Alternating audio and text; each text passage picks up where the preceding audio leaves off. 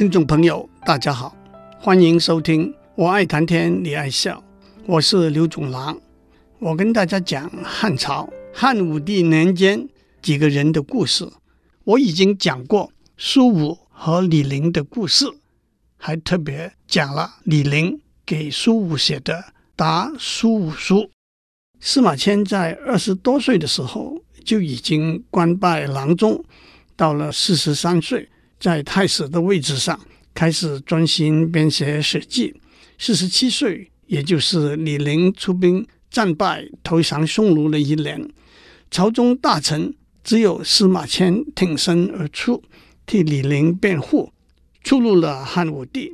司马迁接受了宫刑，代替死刑。两年之后被赦出狱，汉武帝欣赏他的才华，仍然任命他为中书令。负责在皇帝书房整理宫内文章档案，也和皇帝有频繁接触的机会。司马迁更是发奋写作，在五十六岁（公元前九十年）去世以前，完成了《史记》。接下来我为大家讲过巫蛊之祸，那是始于公元前九十二年，汉武帝六十五岁的一年发生的一场政治动乱。这倒真是一场老子汉武帝和儿子太子刘据之间的一场决斗。这里头一个小角色叫做任安，他负责监管京城禁卫军。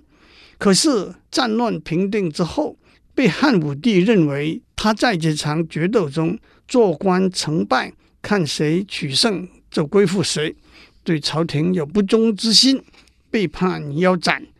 司马迁和任安以前曾经同时担任郎中的职位，在短短的时间内成为好朋友。大概就在那一年年底，司马迁已经大致完成了《史记》，任安正面临死刑的时候，司马迁写了一封信回答任安两三年以前写给他的信，这就是今天我要为他讲的《报任安书》。信的一开始。司马迁称自己为太史公刘马走，太史公是他的官衔，走是仆人，刘马走就是像牛马一样供人驱使的仆人，这是谦称。主为尊，仆为卑。在书信里头，其他常用的谦称还有弟，兄为尊，弟为卑；小弟，大为尊，小为卑；余弟，字为尊。于为卑，后学先为尊，后为卑；不才不敏，有为尊，不为卑；晚先为尊，晚为卑；在下上为尊，下为卑。司马迁一开头说：“您在来信里头教导我要顺应时势来处理事情，并且负起推荐贤人和才士的责任，同时也责备我。”没有听从您的指教，反而依照着世俗的说法随波逐流。可是我自知身体已经遭受摧残，而且又处于低贱的地位，一举一动都会受到指责，因此只好孤独的、寓意的保持沉默。正如谚语说：“为谁去做，又有谁来听呢？”原文是：“谁为为之？”孰令听之？谁为为之？是为谁为之的倒装句法。但是司马迁也接下去用比喻来说出他的才华不被赏识、怨怼的心情。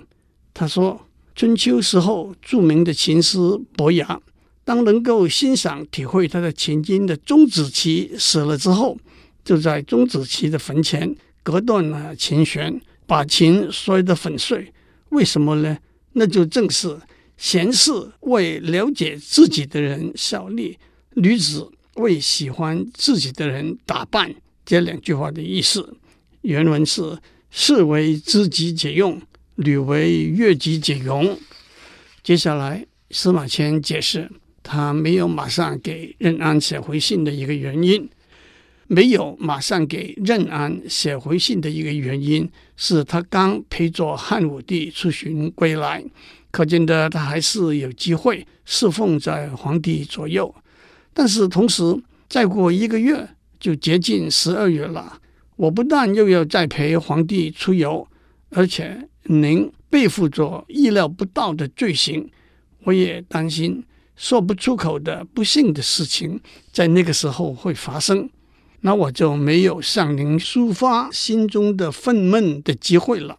所以让我简略地陈述一些偏狭浅陋的意见。按照中国的法律，死刑都在立秋以后、冬至以前这段时间执行，因为秋冬是肃杀职场的时间，这也是“秋后问斩”这句话的出处。司马迁说，一个士人要有志、仁、义、勇、力行这五种品德，才能立身处世。修身是智慧的根源。施舍奉献是仁爱的开端，收取和给予都合乎正当的规范，是义的表征。以被侮辱为可耻，是勇的标志。树立声名是力行的最终目标。这几句话讲的是世人最重要的品德，也为下面对李陵的评语做伏笔。所以祸害没有比贪私利更严重。悲哀没有比心灵受到伤害更痛苦，羞愧内疚没有比祖先受辱更难堪，耻辱没有比宫刑更巨大了。这几句话道出他受了宫刑之后悲哀、羞愧和耻辱的感觉。司马迁接着用历史上的例子指出，自古以来人们就看不起宦官，如今朝廷虽然缺乏人才。又怎会让受过宫刑的人来推荐天下的英豪俊杰呢？原文是：奈何令都惧之余，见天下之豪俊哉？接着司马迁说：“我自己也知道，首先在忠贞上没有获得皇上的信任，在才华上没有赢得皇上的赏识，其次也没有能够为皇上捡拾遗漏，弥补缺失。”招纳贤才，引进能人，对外又不能参与军队的行列，攻城作战，最后也不能累积年资和功劳，获得高官厚禄，借此光宗耀祖。现在身体已经残废，地位又那么卑贱，怎么还敢昂首扬眉，评论是非呢？在这里，司马迁又一再宣泄他满怀的牢骚。也在向任安解释为什么他不想再多说话。接着，司马迁进入这一封信的第一个主题，那就是为李陵叫屈。司马迁说：“我年轻的时候没有非凡的才华，长大之后也没有卓著的声誉。幸亏皇上因为我父亲的缘故，让我在宫廷里工作，所以我也谢绝宾客的往还，忘记家中的私事。”不分日夜，一心一意，尽忠职守，希望能获得皇上的赏识。可是，竟然出现了和我愿望截然相反的事情。我和李陵都在皇宫里头工作，却并不是亲近的好朋友，从来没有在一起喝酒行乐。但是我观察到，他是一个了不起的人。他侍奉双亲以孝顺，和朋友相处有诚信。处理财务保持廉洁，收取和给予讲义气，又能分别长幼尊卑，谦让有礼，恭敬节俭，甘居人下，更始终抱着奋不顾身为国效力的决心。多年以来，我就一直认为他是一个出类拔萃的人才。他在万死一生的情况下远赴国难，已经足以令人赞誉。如今他行事一有不当，那些贪生怕死的大臣们马上夸大渲染他的过失，实在令我痛心。接下去，司马迁描述李陵带着五千步兵远征匈奴，面对残余的百万骑兵，连战十余日的经过。这一段和李陵的《达叔五书》里头相似的描述，同样铿锵有力，动人感人。我就不在这里再重复了。当李陵正在和匈奴奋战的时候，使者送来胜利的捷报，朝中的公卿王侯都向皇帝举杯称庆。等到李陵兵败的消息传来，皇上饭也吃不下，也无心处理朝政，大臣们都忧虑恐惧，不知如何是好。我认为李陵向来和将士们同甘共苦，也因此获得他们拼死效命的支持。他投降匈奴，也只是想找一个机会来报答国家而已。正巧皇上召见我，我就把这些看法向皇上陈述，希望能够帮助皇上用更广阔的视野来看这个事情。可是我没有说得清楚，皇上认为我是诋毁二师将军李广利，来替李陵辩护，把我交给司法官审理，被判欺蒙皇上的罪名。我家境贫穷，没有钱可以用来赎罪，朋友们既不出面营救。皇帝左右亲近的大臣也不替我讲一句话。李陵投降之后，家族的声誉受到诋毁，我关在禅室里头，更被天下人所耻笑，可悲可悲！这是我在前面讲过的故事。司马迁因为欺蒙皇上的罪名被判死刑，按照汉朝的法律，他可以用五十万的赎金。或者接受宫刑来相抵。中国古代刚受过宫刑的人，怕受风寒，必须住在严密温暖的屋子，就像养蚕的屋子一样，所以叫做蚕室。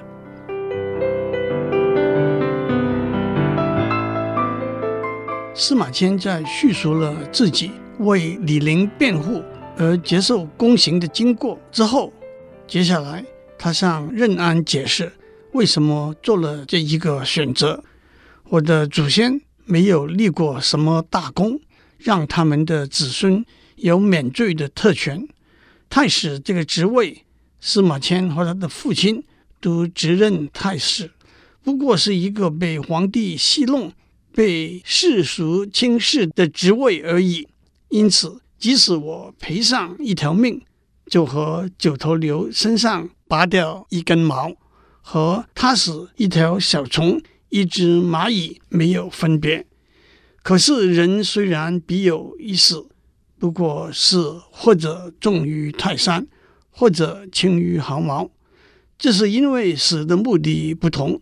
首先，宁愿死也不让祖先受到侮辱；其次，宁愿死也不愿身体受到侮辱；其次，宁愿死。也不愿被别人的脸色和言辞侮辱。其次，宁愿死也不愿被捆绑起来，换上囚服，戴上刑具，遭受拷打来侮辱。其次，宁愿死也不愿被剃光头发、毁坏肌肤、截断肢体来侮辱。最后，宁愿死也不愿被宫刑来侮辱。说到这里。司马迁引用了《礼记》里头“刑不上大夫”这句话，让我打一个岔。“刑不上大夫”这句话，普通有两个相反的解释：一个是所谓特权论，上是加上，就是说刑罚不会加诸大夫身上；另外一个是所谓平等论，上是优待的意思，就是说刑罚不能宽待大夫。不过，从上文下理来看，司马迁引用这句话，既不是说他该有特权，也不是说他愿意接受公平的判决。他引用这句话的意思是，士大夫应该宁愿死，也不让刑罚和侮辱加到身上。这一连串的话都是反面的说法。在下面，他会把话锋转过来，解释他为什么。宁愿受辱而不一死了事。不过，在解释以前，司马迁引用了历史上的例子，指出许多在高位的名声传播天下的王侯将相都受到重刑的侮辱。一方面是说这些人也都不能在刑罚加诸身上以前就自杀；一方面更特别以汉朝的许多功臣，包括韩信、彭越、张敖。周勃、窦婴、灌夫为例子，响应了李陵在《达书五书》里头指出的汉室夺代功臣的例子。接下去，司马迁说，贪生误死的人多半是为了顾念父母妻儿。可是我的父母已经早逝了，也没有兄弟姐妹，而且您也知道我对妻室儿女的感情是怎么样。这是一句婉转模糊的话。其实司马迁有一个无怨无尤、矢志支持他的妻子和两个儿子，一个女儿。司马迁不会说和妻子儿女没有感情，可是他也不是为了妻儿而投生。他所以在粪土般污秽的监狱里忍辱苟活，是因为心中想做的事还没有完成。如果在屈辱中离开人世，我的文章著述就不能流传后世了。接下来，司马迁说：自古以来，富有尊贵而没有留下名声的人多得不可胜数，只有才华卓越的人才受到后人的称赞。周文王被商纣王囚于有里七年，在囚禁期间写成了《周易》。《周易》是《易经》的基础，描述了反映宇宙不同变化的八八六十四卦。孔子周游列国，受到流连和绝粮的困苦。回到鲁国，写成重要的历史记载《春秋》。屈原因为对楚国的君主楚怀王和楚顷襄王的失望，流放在外，写成有名的长诗《离骚》。左丘明是和孔子差不多时期鲁国的一位史官，他虽然失明，却写了《左传》和《国语》。《左传》是注解《春秋》的一部史书。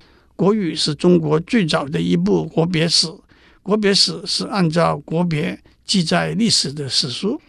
孙膑因为彭涓的妒忌，捏造罪名被施鞭刑，鞭刑就是把膝盖骨截除。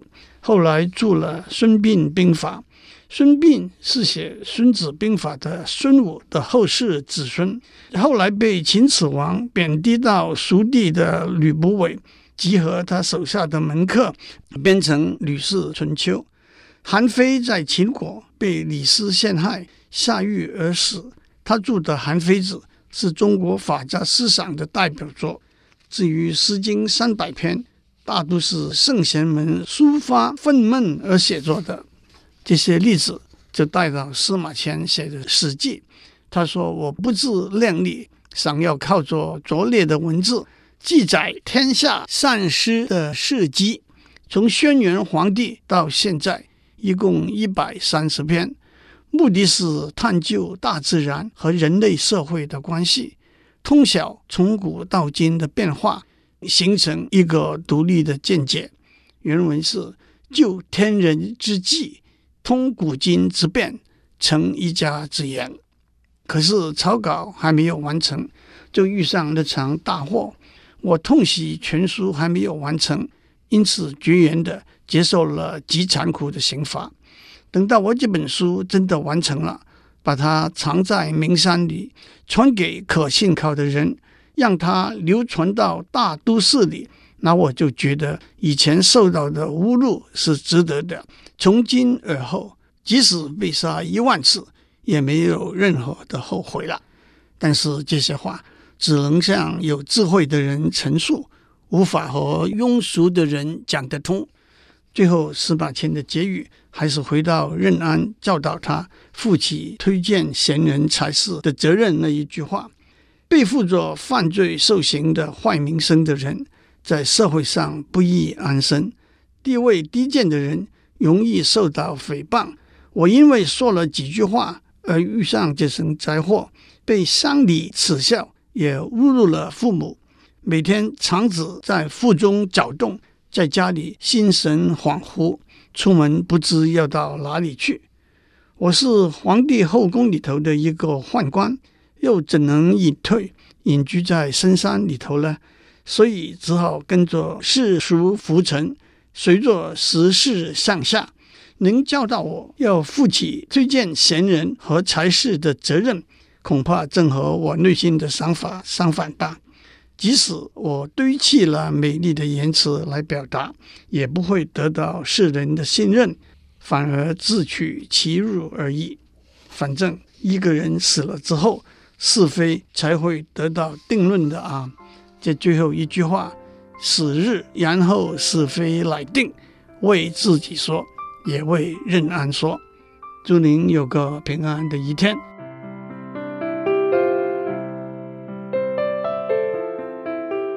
以上内容由台达电子文教基金会赞助播出。